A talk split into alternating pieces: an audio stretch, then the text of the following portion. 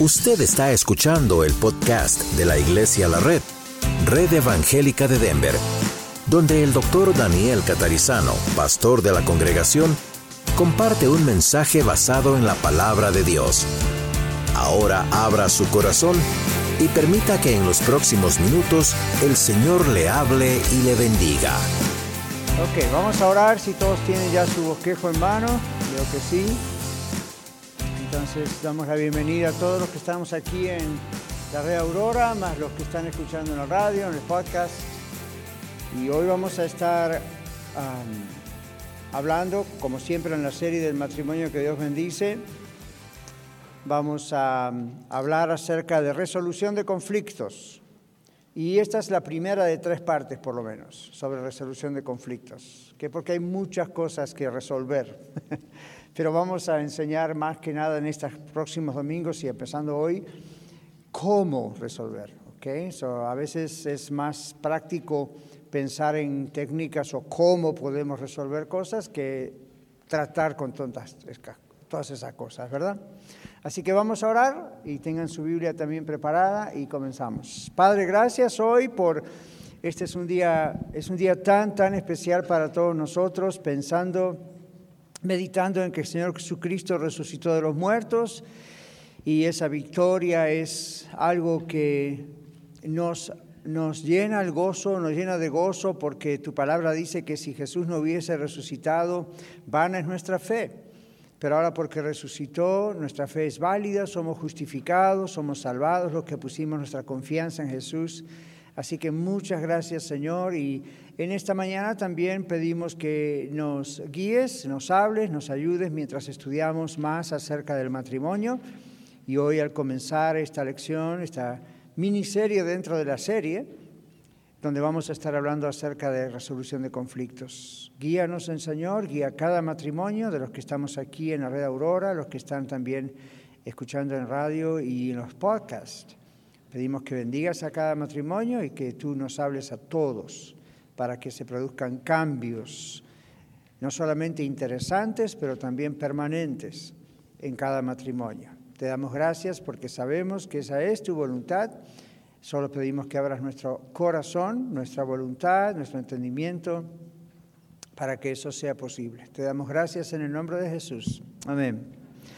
La semana pasada, o en la lección pasada, quedamos pendientes con la carta de Primera Pedro capítulo 3 versículos 1 a 7. ¿Recuerdan? Estábamos hablando de la comunicación, problemas de la comunicación y ya casi nos dio tiempo para concluir con el texto de 1 Pedro 3. Así que vamos a leerlo y va a ser una breve explicación y entonces entramos en el tema de resolución de conflictos. 1 Pedro 3, 1 al 7 dice, asimismo vosotras. Cuando vemos esta palabra asimismo, quiere decir que es la continuación del versículo anterior.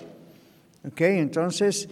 El versículo anterior dice, porque vosotros eréis como ovejas descarriadas, pero ahora habéis vuelto al pastor y obispo de vuestras almas. Ahora, asimismo vosotras, mujeres, estad sujetas a vuestros maridos, para que también los que no creen a la palabra sean ganados sin palabra por la conducta de sus esposas. Así que ahí hay una clave especialísima para las esposas que tienen maridos inconversos. ¿Ok? Cuando preguntan cómo hago, ahí está la respuesta. Verso 2. Considerando vuestra conducta casta, ¿qué significa casta?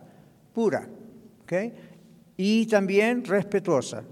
Vuestro atavío, la forma de vestir, no sea el externo de peinados ostentosos. La palabra clave ahí es ostentoso. No quiere decir que no se peine. Es no peinados ostentosos. ¿Qué significa esa palabra? Exagerados, ¿verdad? Que entra usted y hace viento, todo el mundo llama la atención. Ahora, para nosotros es raro ver mujeres con peinados ostentosos, pero en la época en que Dios escribe a través de Pedro, esto era un problema, porque muchas de estas mujeres venían del mundo gentil, no judío, y venían de templos paganos y situaciones de la cultura donde la forma de ostentar riqueza y orgullo y vanidad eran los peinados y las joyas. Entonces, ubiquémonos en esa cultura y digamos, bueno, nosotros no tenemos esa forma de peinar, las mujeres, pero ¿qué sería ostentoso para ustedes hoy como mujeres? Esa es la clave. ¿okay? En el contexto donde estamos, ¿qué sería ostentoso? Y entonces dice, Señor, no lo hagan. ¿okay?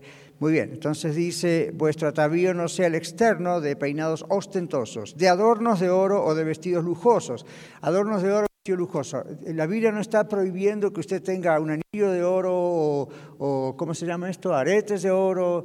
No lo está prohibiendo. Lo que está hablando es de la modestia, de, no ser ostentoso, de no crear ese tipo de cuestión de competencia, ¿verdad? Como ocurría en esos años y todavía ocurre en algunos contextos. ¿Ok? Entonces, yo sé que en algunas iglesias cristianas a lo mejor les prohíben el arete o los anillos, eso es decisión de ellos, la Biblia no lo prohíbe. La Biblia habla de modestia, de, no, usar nada ostentoso, ese es el punto. Nadie que no tenga joyas es necesariamente más santo o más santa que el que las tiene, porque la Biblia inclusive aquí mismo habla del ornato del corazón. Entonces, verso 4 dice, sino el interno, ¿ven? El del corazón, en el incorruptible ornato de un espíritu afable y apacible. El domingo pasado hablábamos de eso en cuanto a la comunicación, ¿no es cierto? La, gentileza, la afabilidad, ese tipo. Se espera de una dama que sea así. ¿Ven? Un, hombre también, pero aquí está hablando especialmente a las damas. Que sea, que sea femenina, que sea delicada, que sea que el hombre diga, wow, estoy orgulloso de mi esposa. Esa es la idea. ¿okay? Y esto dice de gran estima delante de Dios. Verso 5. Acá hace una comparación, como siempre hay que hacer con la Biblia. Porque así también se ataviaban en otro tiempo, Antiguo Testamento, aquellas santas mujeres, ¿se acuerdan de lo de casta? Santas y mujeres que esperaban en Dios estando sujetas a sus maridos. Y ahora lo voy a explicar con un ejemplo. Verso 6. Como Sara obedecía a Abraham, llamándole Señor, de la cual vosotras habéis venido a ser hijas si hacéis el bien sin temer ninguna amenaza. Y aquí hay que hacer algunas aclaraciones y si usted va a su bosquejo, yo lo puse ahí. Esto es un breve comentario. Dice, tendremos que escoger entre la idolatría a la apariencia física, ya había ese problema antes, todavía existe, es una idolatría a la apariencia física. Entonces, ven, idolatría es una exageración. Entonces, tanto las damas como los caballeros podemos mirar qué pasa con la moda normalmente y tomar lo modesto de eso, pero la idolatría a la apariencia es el problema. ¿Ven la diferencia, no? Entonces, ¿cómo se manifiesta la idolatría a la apariencia? Bueno, es una preocupación exagerada que uno tiene por la apariencia personal. Entonces, mientras usted se bañe, esté limpio, esté modesto, esté modesta, todo está bien. Pero la idolatría, esa apariencia, es cuando es demasiado tiempo dedicado a la apariencia, demasiado dinero dedicado a la apariencia. Ah, yo no soy mujer, pero sí habito entre mujeres toda mi vida, dos hermanas, una madre, y yo sé que la cosmetología es cara. ¿Verdad, hermanas? Cuesta. Nosotros los varones no tenemos ese problema, tenemos otros, pero no tenemos ese problema. Entonces, yo sé que las uñas y los pies y el maquillaje y esto y que el otro, cuando usted suma, wow, ahora no dice uno eso es pecado, eso está mal. Lo que tienen que hacer es balancear hasta donde uno tiene recursos como para balancear y que no se transforme en un pecado. Uno dice, ¿cuándo se transforma en un pecado la parte no belleza y apariencia? Cuando uno gasta lo que no puede gastar o cuando uno le reduce a lo que debería darle al Señor porque tengo que gastar en la apariencia. ¿Ven? Entonces, cada uno de acuerdo a cómo tiene que balancearlo en su hogar. Con los varones pasa lo mismo, ¿no es cierto? Nosotros no tenemos, como digo, ese tipo de asuntos por lo general, pero de pronto podemos tener otros casos donde analizando nuestros gastos diríamos, wait a minute, esto es un poco idolátrico, estamos aquí para que no es necesario, ¿ven? Muy bien. Ya recuerden que en domingos posteriores vamos a hablar de la economía del hogar. Entonces seguimos aquí el comentario. Entonces dice, la apariencia física, tendremos que escoger entre la idolatría a la apariencia física y la santidad del corazón. Es básicamente lo que Dios te está diciendo en la carta de Pedro. Dice, la primera, la idolatría a la apariencia física, no garantiza un matrimonio feliz. ¿Verdad? Un matrimonio puede gastar, la, esposa puede gastar muchísimo dinero en su apariencia física y eso no significa que va a ser feliz a su esposo. Que va a, va a ser muy bonita, pero hasta ahí. ¿Ven? Ahora, la segunda, que es la santidad del corazón, es la que Dios bendice. Y nuestra serie se llama ¿cómo? El matrimonio que Dios bendice. Entonces, nosotros no queremos nada más pintar lo mejor posible nuestro matrimonio, ¿verdad? Queremos que realmente cambie, queremos que sea cada vez mejor. ¿Sí? Entonces, observemos qué es lo que Dios hace para bendecir este matrimonio. Luego dice aquí, el término Señor, ven que como Sara le decía a Abraham Señor, y este es uno de los textos favoritos de los hombres.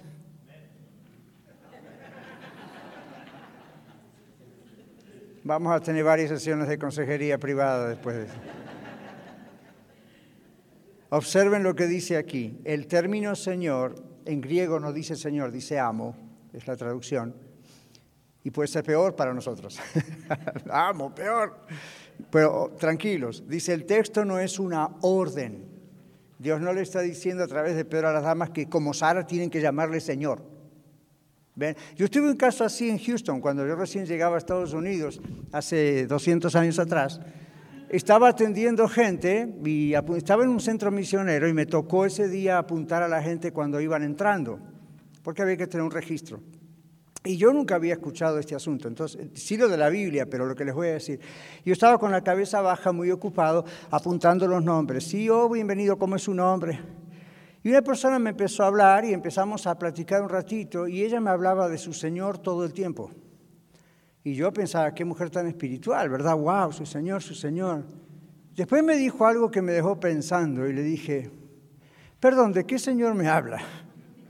Porque dije, no me puede estar hablando del Señor del cielo, de Dios. Entonces me dijo, me miró como diciendo, extranjero ignorante, estoy hablándole del Señor, mi esposo. Yo nunca en mi vida había escuchado eso hasta ese día.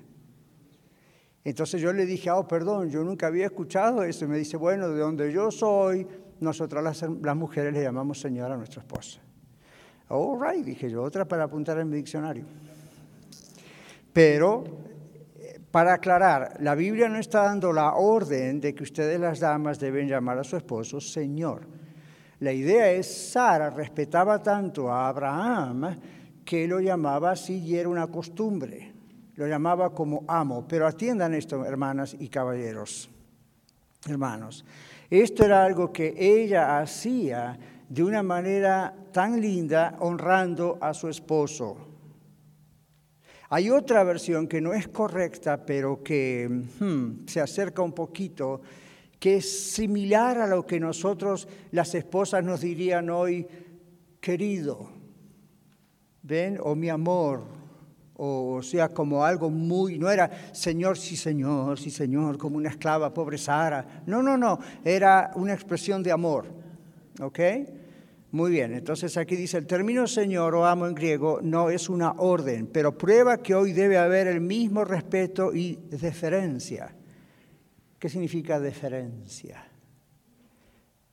Es como algo muy especial como una preferencia, pero como, una, como un algo muy especial que ella sentía por él. Ahora, no digan ustedes dentro de su corazón, Abraham habría sido perfecto, por eso Sara lo llamaba así. Si Sara hubiese conocido a mi esposo.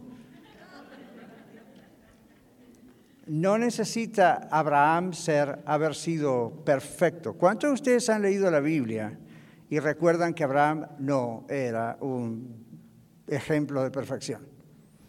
Era llamado amigo de Dios, era súper fiel, salió de Ur de los Caldeos sin saber a dónde iba por fe, era un hombre multimillonario, diríamos hoy. Sin embargo, no le importó y lo dejó. Sin embargo, una vez Abraham, dos veces Abraham mintió por supuestamente proteger a su esposa. Mentira, era para protegerse a él, pero ¿ven? Entonces, sin embargo, Sara lo amaba, lo quería y le llamaba Señor.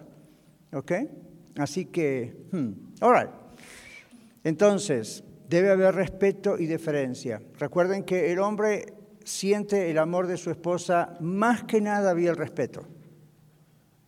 No tenemos corazón de piedra, nos gusta que nos mimen, que nos besen, que todas esas cosas, que nos digan qué guapos somos, sí, pero lo que más sentimos los varones es el respeto o el rechazo. Hasta entre hombres lo sentimos, pero no nos hace tan mal. Pero cuando lo sentimos con nuestra propia esposa, el hombre tiende a... ¿Se acuerdan lo que les dije el primer domingo? ¿Qué hace un hombre cuando se siente rechazado? Se va alejando. Consciente o inconscientemente se va alejando. Muchos adulterios han ocurrido y ocurren justamente por esa razón. El hombre se siente rechazado. No se da cuenta, no siempre lo puede expresar, pero ahí va el problema. Igual tiene que pagar por su pecado, como quien dice, pero esa es una de las cosas. La mujer también puede sentirse rechazada, pero tiene otro efecto. El hombre, recibe, el hombre sabe que su esposa lo ama por lo general porque siente respeto de ella. Ahora, observe que Pedro al principio está hablándole a mujeres no creyentes también. Y cómo dice que va a ganar el corazón de él, por decirlo así, a través del respeto, esa conducta casta, respetuosa.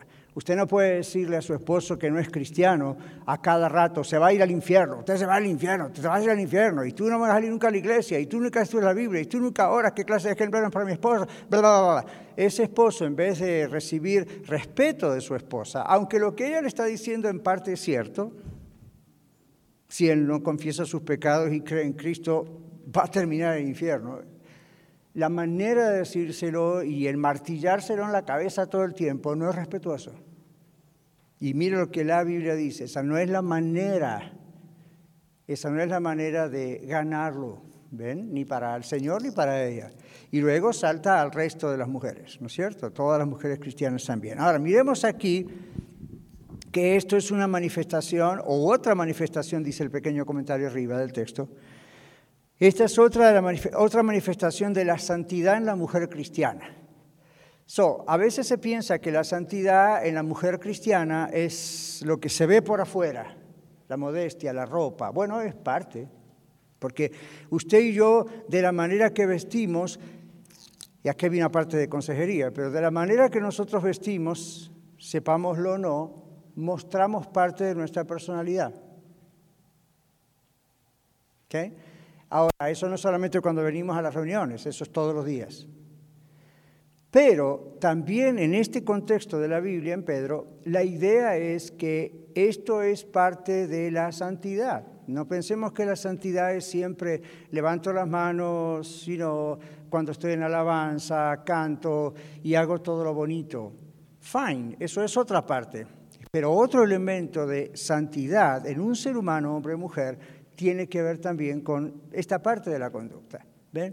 Entonces, eh, lo, que, lo que la Biblia está hablando aquí en la carta de Pedro tiene que ver inclusive, en el caso de la mujer cristiana, con su santidad, con la santidad que Dios le ha dado como hija de Dios. ¿okay? Entonces, esa forma de tratar al esposo muestra si esa mujer está creciendo en la santificación o todavía no.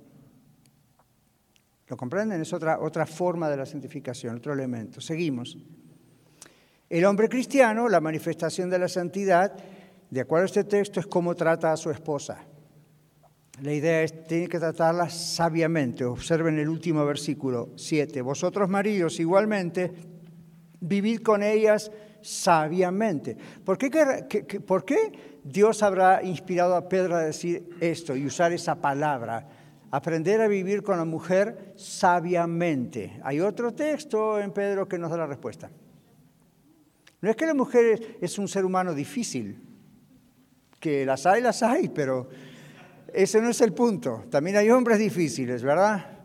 Ahora, y hay amos difíciles, jefes difíciles. La Biblia habla de esclavos tienen que aprender a amar a los amos difíciles de soportar. O sea, hay de todo difícil. Pero aquí la idea es, hay otro texto en Pedro que dice que la mujer es un vaso más frágil.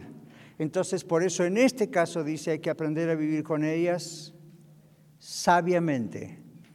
Entonces, varones, colegas míos, si aprendemos a vivir con nuestras esposas sabiamente, nos va mejor en el matrimonio. Sabiamente no significa les vamos a dar todo lo que piden, vamos a hacer todo lo que dicen, hay que hacer un acuerdo aquí. Pero tenemos que comprender que no son varones, son mujeres. Y en consejería, por muchos años, tanto profesional como pastoral, yo he visto este error. Muchos varones se olvidan que están casados con una mujer. Entonces le hablan a su esposa o la tratan a su esposa o tienen expectativas que son más como si le hablaran a otro hombre, si trataran con otro hombre. Creo que los que estamos casados ya más de dos o tres años, algunas décadas como yo, ya aprendimos que la mujer no piensa exactamente igual que los varones y viceversa. ¿Okay? Entonces las mujeres también van aprendiendo cómo piensa un varón. ¿Okay? Entonces eso es bien interesante. Hace muchos años atrás, décadas atrás, alguien me alcanzó un libro cuando era un joven eh, esposo, un libro en inglés que se llamaba Philip How to Treat a Woman. Yo no me llamo Philip, pero el libro decía Felipe, cómo tratar a una mujer, no sé si está en español. Pero es interesante, es un libro pequeño, viejo, pero es interesante porque recalca la idea de como varón tengo que recordar que estoy casado con una mujer que no va a pensar siempre en todo igual que yo, es una mujer. Y aparte de que su personalidad, su educación, su relación con Cristo la hace de una manera, al mismo tiempo universalmente las damas son de una manera, los varones somos de ciertas maneras. Entonces, eso tenemos que conocer. Lo que a mí me ayudó es decir, bueno, tengo que conocer más cómo piensa una mujer, en general, qué línea de razonamientos tiene. ¿Okay? A varones que se han casado, que a lo mejor nunca tuvieron hermanas, entonces le cuesta más todavía convivir con una mujer, porque nunca han andado entre perfumes y esas cosas que las hermanitas siempre tenían cerca, ¿verdad? Entonces no, no saben. Bueno, la función nuestra es enseñarles. Los que somos papás de mujeres, yo tengo dos, ya están grandes, pero cuando eran pequeñas también tenía que enseñarles. A ellas también. Usted dice, pero usted varón le enseñaba a, sus hijas mujeres, por supuesto. No piense que porque que la madre le enseñe y el varón enseña, el padre enseña a los varones. Eso se intercambia. Entonces es más fácil después cuando se casan. Ok, vamos a la preparación personal para resolver conflictos. Dejamos atrás esta última parte de la lección pasada. Y en preparación personal para resolver conflictos. Esta es la primera de dos o tres partes sobre resolución de conflictos. Así que no se desanimen que hoy no vamos a poder ver todo esto que vamos a ver una primera parte, pero es una primera parte indispensable porque tiene que ver con la preparación personal. Usted, yo, todos necesitamos una preparación personal. No vale, la, no vale si uno va, ese es el problema de la consejería a veces o la psicología. Van y hablan con la consejera o con el consejero y les dan ellos ciertas técnicas. Yo también les puedo dar ciertas técnicas. Las técnicas sin una preparación suya del corazón no sirven.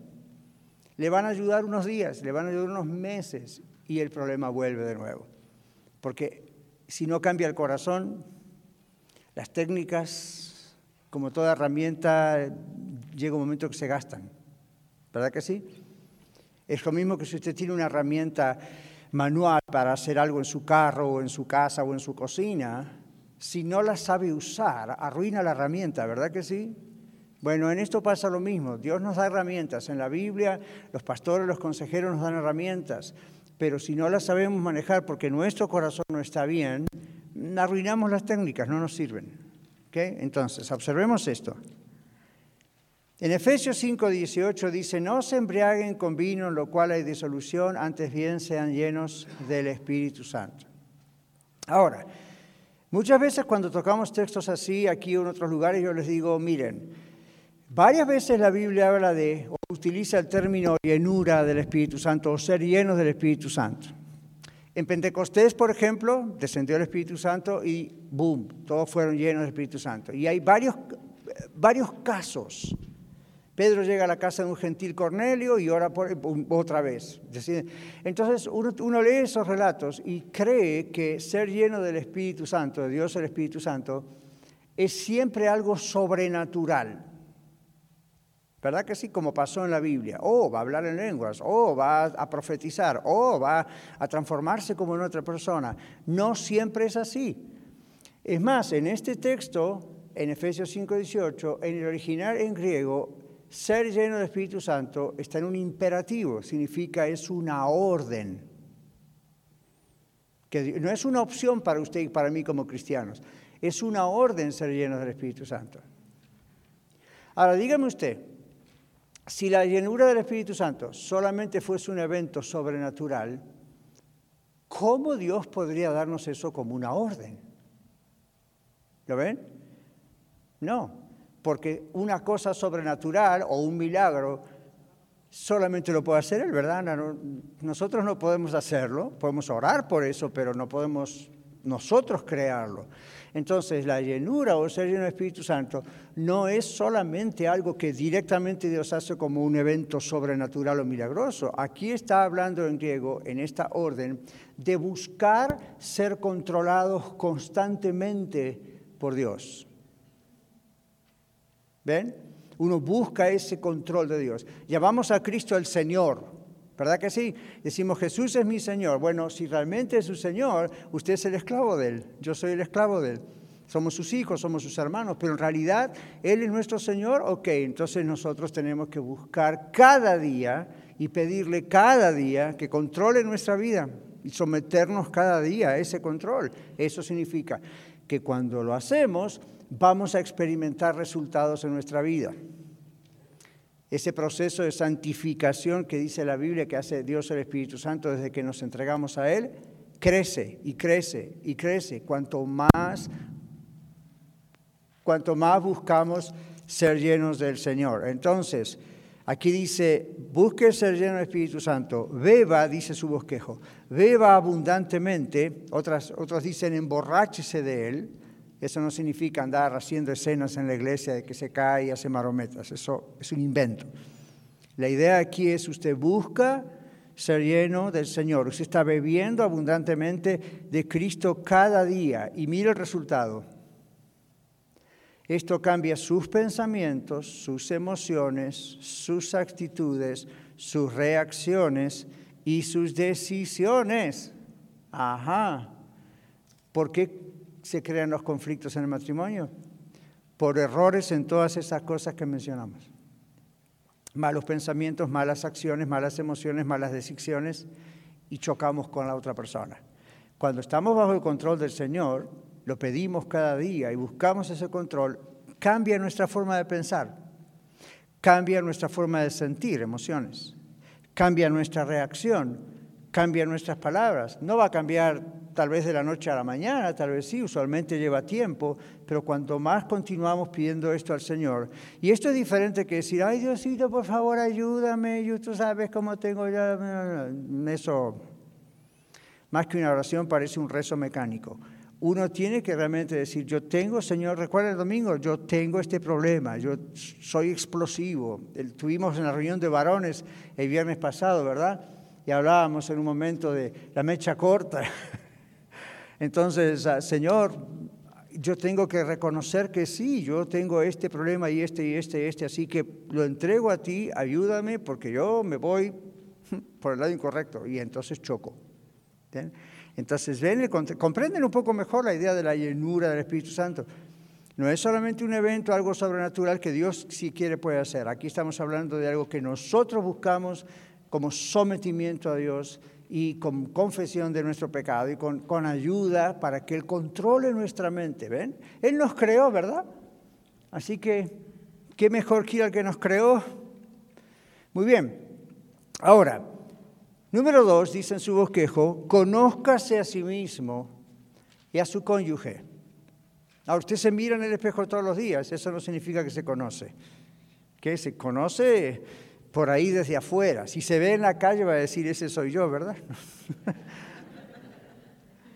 ahí voy yo. Era su cuate.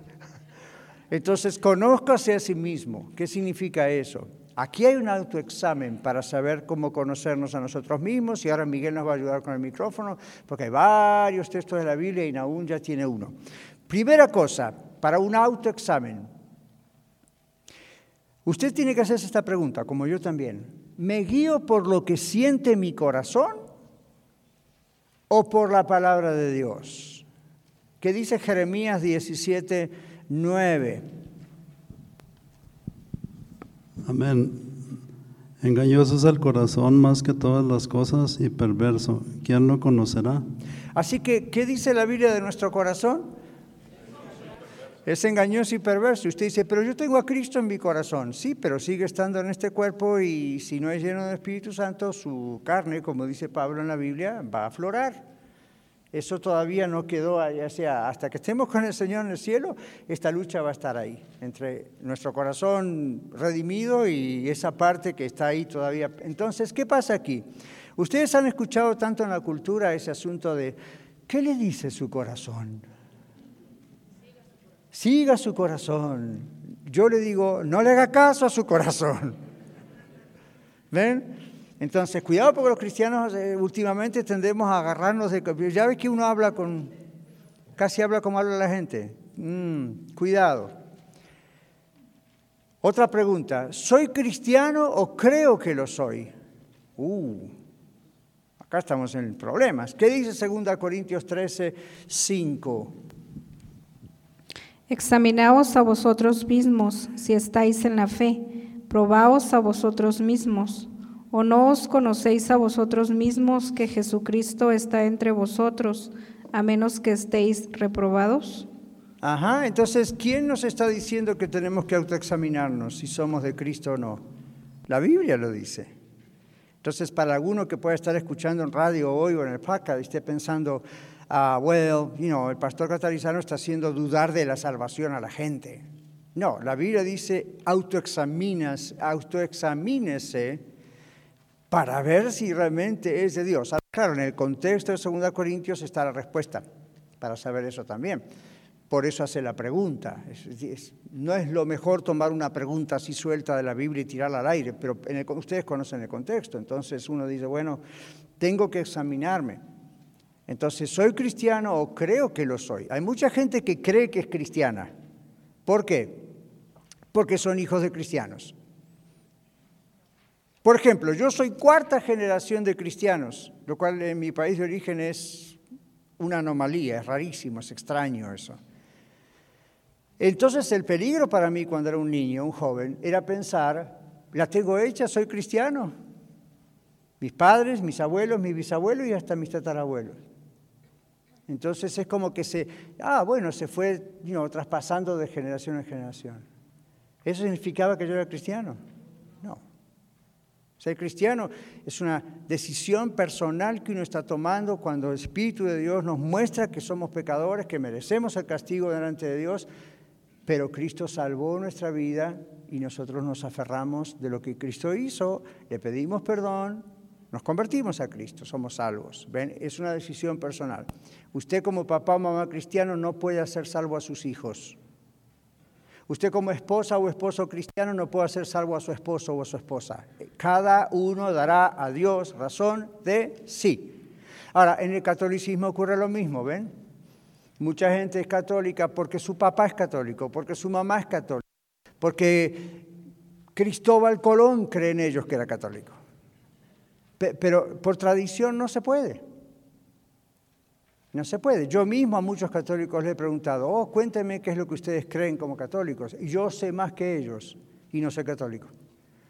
Yo conozco más la doctrina católica que miles de católicos, porque la he estudiado. En cambio, muchos de ellos no. ¿Por qué? Tradición. Pero en el mundo cristiano puede ocurrir lo mismo, entonces hay que tener mucho cuidado. Por eso esta pregunta es, ¿soy o no soy? y hay pruebas para saber si soy o no soy. Letra número C en el autoexamen. ¿Qué dice? ¿Estoy renovando mi mente o pienso igual que antes? Lo cual puede ser otra forma de autoexamen. Efesios capítulo 4, versículos 22 al 24, ahí atrás.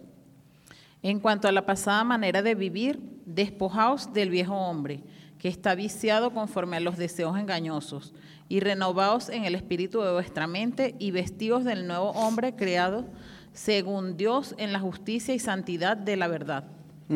Palabra clave ahí es revestirse, o sea, quitarse una ropa y ponerse otra. Espiritualmente está hablando Pablo, pero esa es la idea. Entonces la pregunta aquí es, estoy en mi autoexamen, ¿verdad? ¿Estoy renovando mi mente? Esto es cada día. ¿Estoy renovando mi mente o pienso igual que antes? ¿Cuántos de ustedes pueden decir, yo no pienso igual que como pensaba en muchas cosas cuando no era cristiano? ¿Ven? Cuando uno es de Cristo, la perspectiva del mundo cambia. Cambia la relación con Él, obviamente ahora sí tenemos relación personal con Él, pero por eso mismo cambia nuestra perspectiva del mundo, cambia nuestra perspectiva de qué más? De nosotros mismos, ¿de qué más? Tiene que cambiar la perspectiva en cuanto al dinero, tiene que cambiar la perspectiva hasta en cuanto a la salud. Uno, uno mira, ¿qué dice la Biblia que es el cuerpo? Fácil decir, el templo es cuerpo del Espíritu Santo. Eso es lo que dice la Biblia. Ok, ahora, en la práctica, ¿usted cómo lo podría mm, descifrar? La alimentación es importante. ¿Qué más? Hay que cuidar el cuerpo, no vamos a idolatrar el cuerpo, como decíamos antes, la vestimenta, el, el, cuidado del cutis, pero vamos a tener que cuidar el cuerpo. Ahora tenemos un concepto del cuerpo diferente al que teníamos antes y lo tenemos que cuidar. ¿Ven? En su justa medida, pero lo tenemos que cuidar. Aparte, eso nos hace bien a nosotros. Entonces, hay muchas cosas que cambian, la perspectiva cambia y, de pronto como todavía estamos en este cuerpo humano, aunque somos salvos, pueden volver ciertos pensamientos, ciertas ideas. El contagio de lo que vemos en YouTube, en la televisión, en Internet, en el celular, en el trabajo. Y, y de pronto mm, tenemos otra vez una reacción de las de antes. ¿Ven? Entonces aquí dice en Efesios, uno tiene que renovar su mente. ¿Conocen en sus lugares donde dice ese dicho que dice, dime con quién andas y te diré quién eres? ¿Lo conocen? Dime con quién andas y te diré quién eres. Well, ok. No es totalmente cierto, pero la idea es que uno se contagia de otros, la influencia. ¿okay? Entonces, hmm, la Biblia dice de la abundancia del corazón habla la boca o habla la lengua. O sea, lo que uno tiene en sus pensamientos eh, se sabe por lo, que uno dice y cómo lo dice, y especialmente en los momentos de conflicto. Porque cuando todo va bien, uno usualmente habla bien. Cuando adentro uno está bajo presión o en ansiedad o con temor o con bronca, con rabia, también no habla bien. ¿Sí? Entonces no siempre es que no habla bien porque va y le dice una maldición al cónyuge. En ocasiones no hace eso, pero quizá usa el sarcasmo y la ironía y ustedes saben qué es eso, ¿verdad? Y lo va llevando a un extremo. Entonces eso es lo que hay en su corazón. Bueno, aquí dice la Biblia que para los que somos de Cristo tenemos que renovar nuestra mente. ¿Cómo hacemos para renovar nuestra mente? Lo pueden decir más fuerte porque no es un secreto. Leyendo la palabra de Dios. Muy bien, muy bien. Yo hago para que se escuche acá. Entonces sí, leemos la Biblia, pero no más así leemos la Biblia como quien lee. O sea, vamos a escudriñarla, vamos a tratar de entenderla, vamos a orar para entenderla, vamos a preguntar a quienes saben más que nosotros de la Biblia, que nos enseñen, pero vamos a... Entonces el Espíritu de Dios va hmm, cambiando nuestra mente. ¿Ven? Ok, seguimos con el otro examen. Última letra allí. ¿Confía en su cónyuge porque lo conoce bien? ¿O no lo conoce? Yo he tratado con matrimonios de hasta más años de casado que yo. Yo estoy por cumplir 40 si Dios quiere. Ya de noche escucho grillos por acá. Ya, you uno, uno escucha, yo tengo décadas ya de casados y sin embargo, ¿qué pasa? Eso no significa que uno siempre de verdad conoce al cónyuge. Hay parejas que nomás existen y subsisten. Ahí la llevan. ¿Okay? Pero nunca realmente se conocen. Y parte de lo que hemos hecho y hacemos a veces en consejería es justamente ayudarles a conocerse uno al otro. A mí, es increíble, duermen juntos, tienen hijos. A mí, camán, pastor, por supuesto que lo conozco. No, usted no conoce internamente a su cónyuge siempre. Y eso le trae conflictos. Y estamos hablando de cómo prepararse para resolver conflictos. ¿Ven? Entonces, así como uno tiene que aprender a conocerse a sí mismo y hacer estos autoexámenes, y no vamos a ir por el lado psicológico de la autoestima y esas cosas, pero también tiene que, ok, ¿quién es mi cónyuge? ¿Cómo, cómo piensa? ¿Qué le gusta? ¿Qué no le gusta? ¿Cómo es? Ah, ahora, no confíe en que siempre su esposa o esposo le van a comunicar a usted. Hay gente que no es muy comunicativa, ¿se dieron cuenta? Hay, gente, hay esposos o esposas que no son tan comunicativos y asumen que usted tiene que darse cuenta y conocerlos. Hay una línea, ah, cuando se hizo la investigación hace dos décadas atrás más o menos, se hizo una investigación sobre lo que se llama temperamento innato. Se descubrieron que hay más de 4.000 combinaciones en cada ser humano. Y en un test de temperamento, que yo les se los he hecho a algunos de ustedes en consejería, hay como cinco categorías generalizadas. Y hay una que se llama supine o supino en español. Ese tipo de temperamento innato tiene una característica muy curiosa y es que ese tipo de persona, por naturaleza en su temperamento, tiende a pensar que los demás saben lo que él o ella están pensando. Entonces se enojan cuando el cónyuge no reconoce lo que está pensando. Y el pobre víctima al lado tiene que pensar, ¿cómo hago yo para saber lo que estás pensando tú? Y la persona que tiene esa combinación supine, supino, dice, ¿cómo es que no te das cuenta? Y la otra persona le dice, yo no soy Dios, no puedo leer tus pensamientos. Y el otro le dice, hace 85 años que estamos casados y todavía no te diste cuenta. No, entonces, conociéndose, entonces uno ya sabe, si estoy casado con una mujer o con un hombre que son supinos en ese temperamento, y eso no lo va a captar así nomás, se hace con un test, eso es algo serio. Pero una vez que ya lo sabe, eso ayuda porque uno dice, bueno, como yo sé que ella o él siempre van a estar asumiendo que yo sé lo que piensan y no sé, o lo que sienten y no me doy cuenta, ¿Cuál creen ustedes que es la mejor manera de resolver ese conflicto? La que es supina o supino, acostúmbrese a expresar lo que siente y no asuma que los demás ya se dan cuenta. Y el otro o la otra que vive con él, ¿qué hace? ¿O con él? Pregunte, pregunte y escuche, y retenga.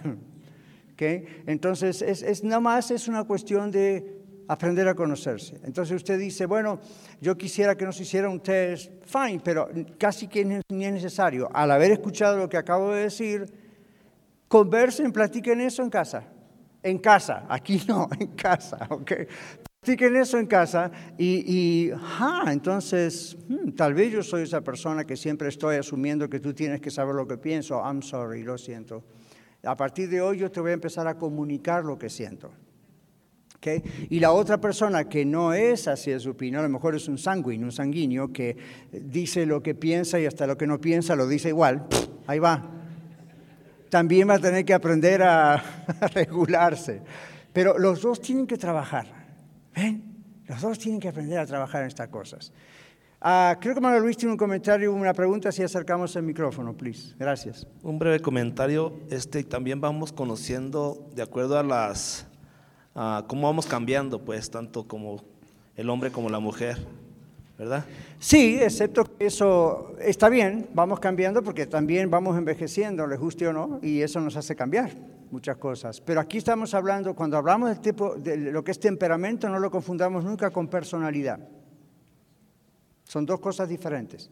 Temperamento es algo que usted y yo no podemos tocar, porque viene ya desde que estamos en el vientre de nuestra madre, son como códigos que Dios ya puso ahí con un propósito. El problema es el pecado.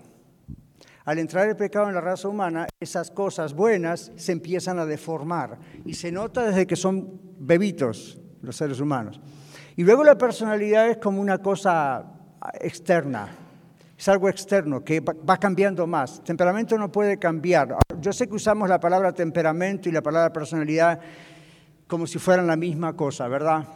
Qué mal temperamento tiene fulano. Bueno, no podríamos decir eso porque estaríamos diciendo Dios se equivocó. Lo que querríamos decir es, hay un problema en la personalidad. Cuando usted va a un consejero o una consejera, él o ella tratamos con el tema de la personalidad. No podemos cambiar el temperamento, es algo genético, es algo que Dios ya lo puso. Lo que sí se puede hacer es ayudarle, porque está el tema del pecado que distorsiona, y volverlo a lo que realmente tiene que ser. ¿Ven? Entonces, una cosa es reacciones de la personalidad que van cambiando con los años, con la educación, con la relación con Dios, y otra cosa es algo que ya está dentro nuestro. Lo que es bueno es saberlo, descubrirlo, y entonces saber cómo conducirlo. ¿Ok? Muy bien. Es como que dice, no me gusta la nariz que tengo. Voy a ir al cirujano para que me haga una cirugía estética. Fine. La apariencia es de otra nariz, pero tengo noticias para usted, la nariz que tiene, la nariz que tiene está escondida tras esa cirugía. La apariencia es diferente, pero créame, después usted tiene hijos y salen con esa nariz. Y hasta los 21 años promedio no los puede operar, porque todavía el cráneo sigue en formación. Y entonces, ¿qué hace? Los va a esconder, pobrecitos, hasta los 21, 22 años y después que haga una cirugía para que no me hagan sentir mal a mí y el mundo sepa cuál es realmente la nariz de esta familia. Interesante, ¿no? ¿Cuántos sabían que no pueden hacer esa cirugía hasta que el cráneo se forme? ¿no? Mm. Ok. Tres dice aquí, renuncia a la vida de soltero. Oh, antes, antes, antes. El que se casa renuncia a su independencia. Ahora todos van a empezar a pedir el divorcio. no, observe, y si alguno se quiere casar, que no está casado aquí o está escuchando en radio, watch out. Aquí dice, el que se casa, ahora vamos a ir a Proverbios, el que se casa renuncia a su independencia.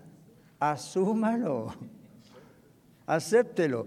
Pero miren lo que dice después, la interdependencia. ¿Qué significa eso? La dependencia mutua, marido y mujer es mejor. La Biblia dice mejores son dos que uno, ¿no? Y usted dice, depende de quién es el dos. Mejores son dos que uno, dice la Biblia. Lo que tienen que hacer es aprender a trabajar a dúo. Y recuerden que el siguiente texto dice, cordón de tres dobleces no se rompe fácilmente. Entonces, ¿cuándo dos mejores? ¿Cuándo dos son mejores que uno? De acuerdo al siguiente versículo. Cuando Cristo está en el medio son tres. Él es el que hace glue allí, ¿ok? Por decirlo rápidamente. Ahora, pasemos un poquito al texto que dejamos pendiente de Proverbios 31, 11 y 12, porque habíamos hecho la pregunta de si confía en su cónyuge porque lo conoce bien. Y yo dije, no, no siempre nos conocemos bien. Ok, Proverbios 31, versículos 11 y 12. El corazón de su marido está en ella confiado y no carecerá de ganancias. Le da a ella bien y no mal todos los días de su vida. Entonces, el corazón de quién está confiado? De él. ¿Por qué está confiado el, corazón del esposo? O sea, el corazón de él. ¿De qué está hablando? Sus sentimientos, sus emociones, su ser, está confiado en ella. Y el siguiente versículo dice por qué está confiado. Ella le da bien y no mal todos los días de su vida. Es un hombre que no tiene que estar quejándose y protestando todo el tiempo por la esposa que tiene. Es una esposa efectiva en su matrimonio. Una esposa que ha aprendido a ser mujer. Proverbios 31, las mujeres lo ven, las damas lo ven y dicen, esto es absolutamente imposible. ¿Verdad? Usted mira Proverbios 31, es la mujer maravilla sin los poderes mágicos supuestamente de la película, ¿no? Pero eh, sale a trabajar afuera de la casa y trabaja dentro de la casa. ¿Recuerdan el texto? Y cose, y teje, y cocina, y tiene los niños, y el hombre está orgulloso ahí en la puerta de la ciudad como era antes, donde habla con sus compadres, y ¿de qué hablarían? De la esposa, ¿verdad? No sé, pero está orgulloso de su esposa y claro, la mujer mira, el hombre mira Proverbios 31 cuando es soltero y dice, Señor, dame una mujer así. Y la muchacha soltera, cuando mira Proverbios 31, mira y dice, Señor, hazme una mujer así. La mujer que se casa dice, ¿dónde hay una mujer así? Entonces, ¿cuál es la idea? La idea es, si está en la Biblia, es posible. Entonces, la idea es, es un modelo de mujer que toda mujer debería buscar ser. Y es un modelo de mujer que todo esposo debería ayudar a su esposa a llegar a ser. Entonces aquí básicamente esa última parte del versículo es el beneficio máximo está en el esposo. Le da a ella bien y no mal todos los días de su vida. ¿Ven? Entonces por eso comienza el primer versículo ahí, diciendo, mujer virtuosa, ¿quién la hallará? y nos dice que no existe, pero la describe. ¿Ven? Entonces habla de la estima y habla de muchas cosas así. Ahora, para no hacer un exégesis del versículo completo, la pregunta aquí es, ¿confía el esposo? ¿Puede confiar al esposo en ella porque la conoce bien? El hombre, el esposo de esa mujer virtuosa en Proverbios 31, confiaba en ella porque la conocía bien. Pero esto es lo mismo al revés.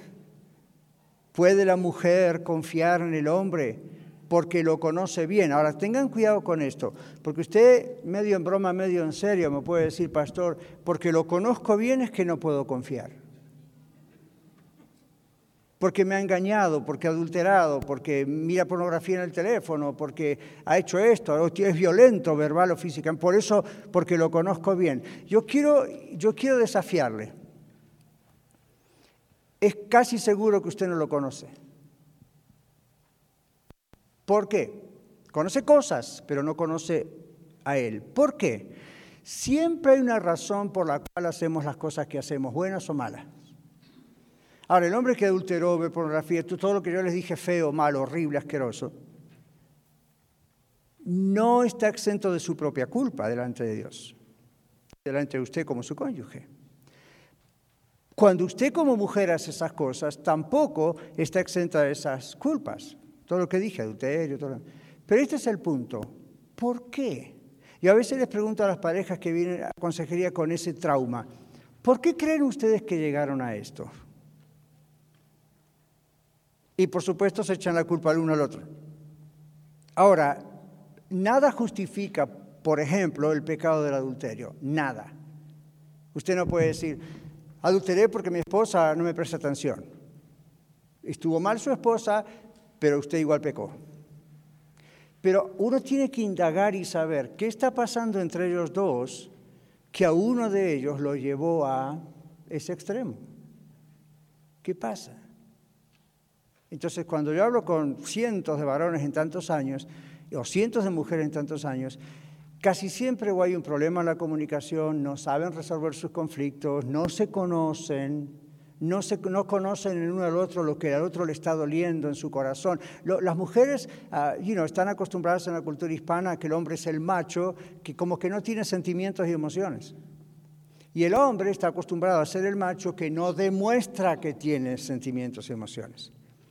Entonces un hombre no siempre le dice a su esposa, ¿sabes qué? Me estoy sintiendo inseguro, tengo miedo de algo, tengo temor de estas cosas o de las otras. El hombre, hemos sido entrenados los hombres hispanos para hacer qué cosa? quiet. Eso no se dice eh, ni a un amigo, eso uno ahí está, ¿verdad? Uno como que muestra, yo soy Superman, pero por adentro soy un bebé que está llorando.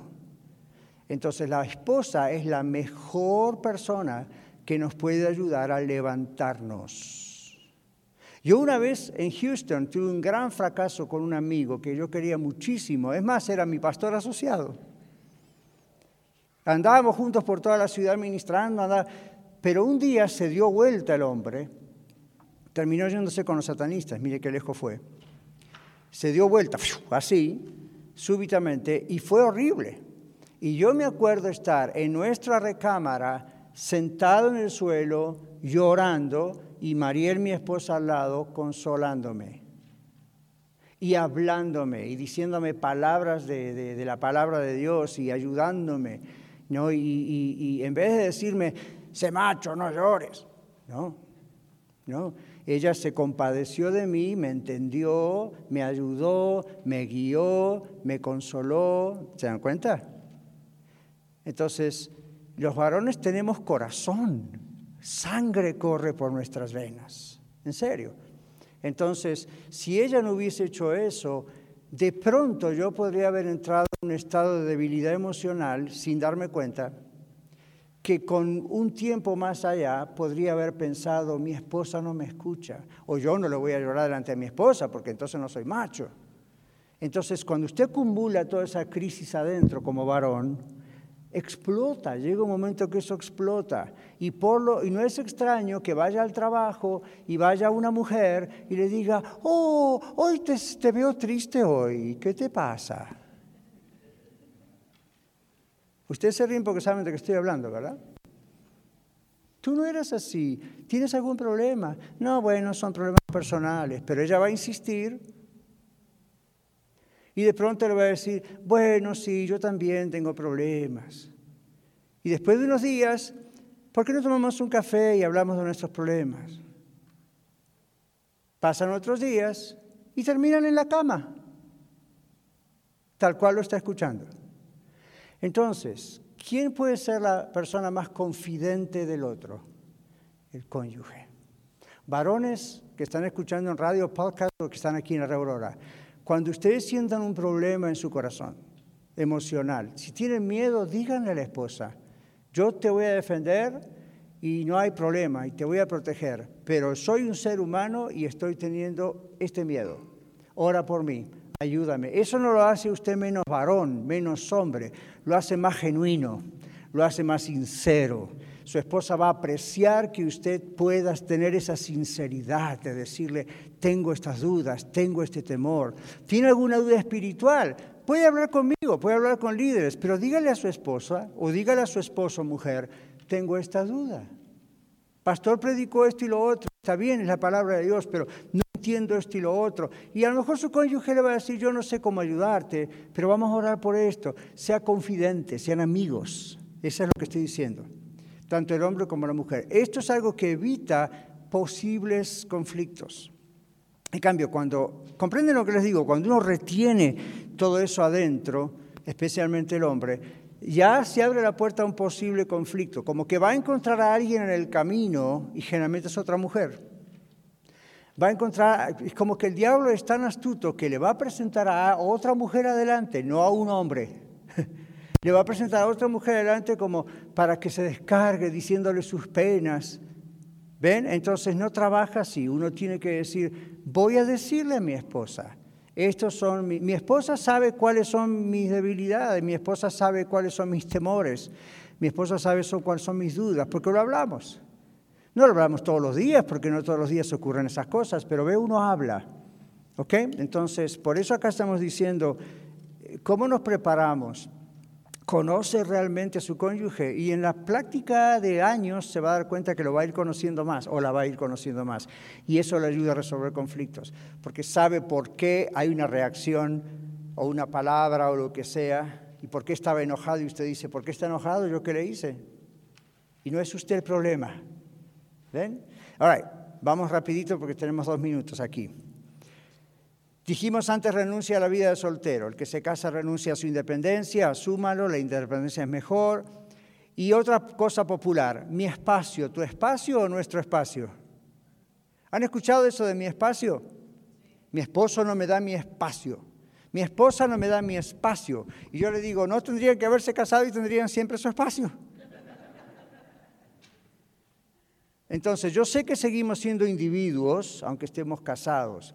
Y yo sé que hay momentos que son muy privados, pero cada vez tienen que ser menos. ¿Por qué? Porque estoy casado. Si no, tendría que haberme quedado soltero sin los beneficios del matrimonio. ¿Se entiende, verdad? Pero como a nadie le gusta eso, entonces se casa. Usted negoció, usted vendió su espacio privado. Así que puede estar acostado en la misma cama, pero después busca espacio para otras cosas. ¿Qué tal si aplicamos la misma ley para las dos cosas? ¿Le gustaría?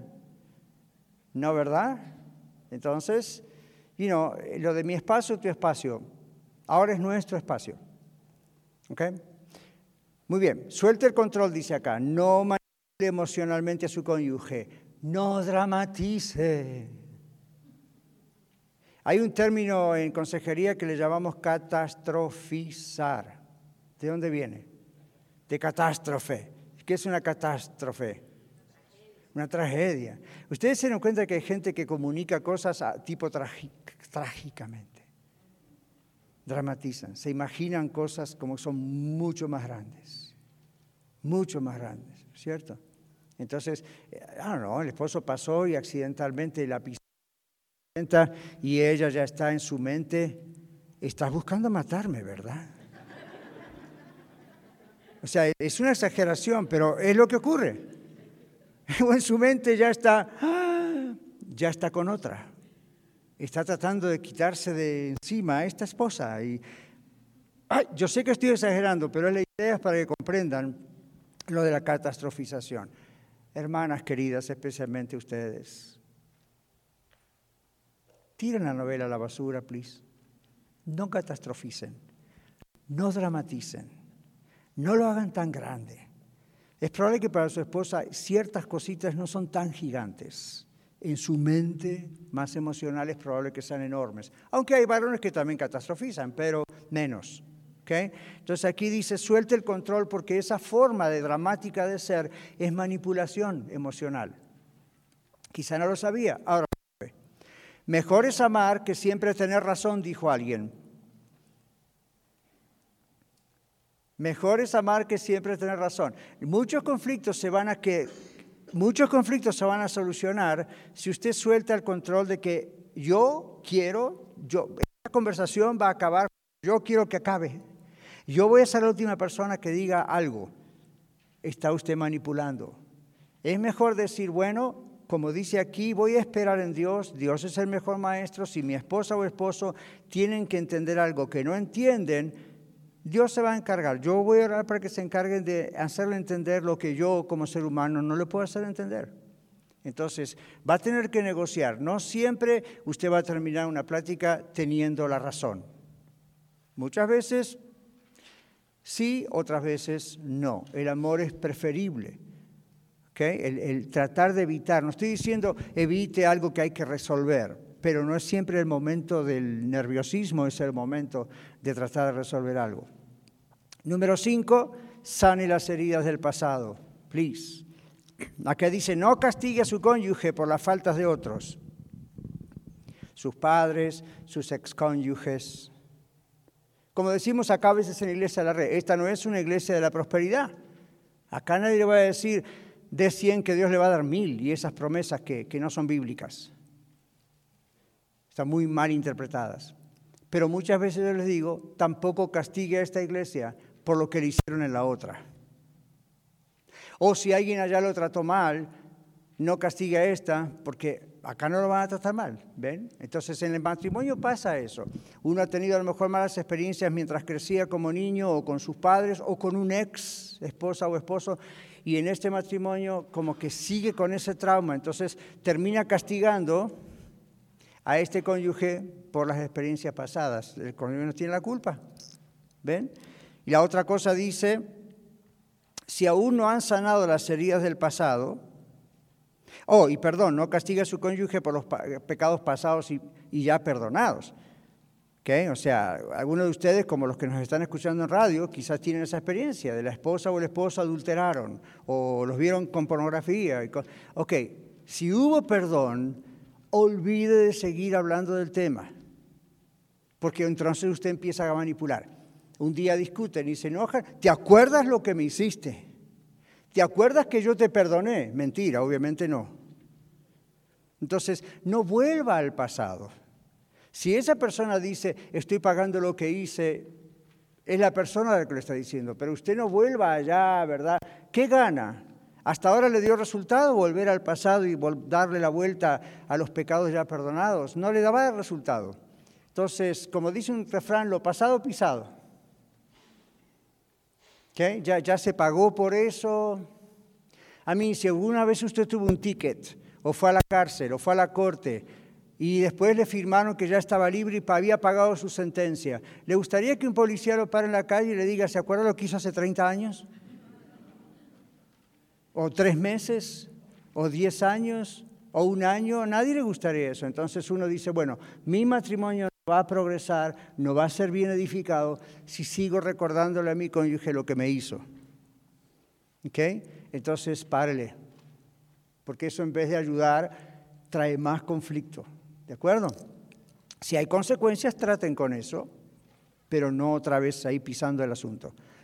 Muy bien, entonces dice, si aún usted no ha sanado las heridas del pasado, su dolor continuará condicionando sus pensamientos, o sea, siempre va a estar sospechando del cónyuge, sus emociones y por lo tanto también sus acciones y sus palabras. Uno reacciona por lo que está dentro de uno.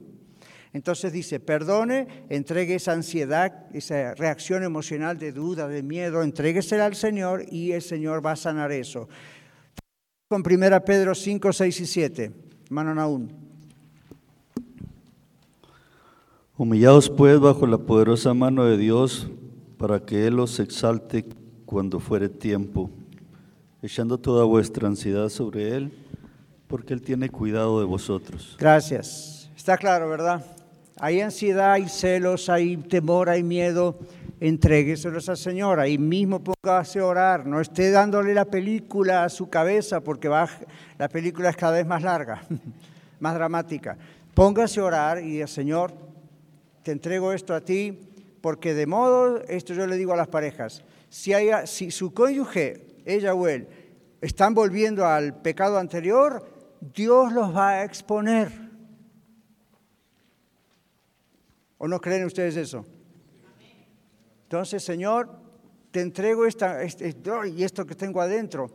No quiero estar maltratando nuestro matrimonio. Entonces, si hay algo que está, si me está mintiendo, exponlo, Señor.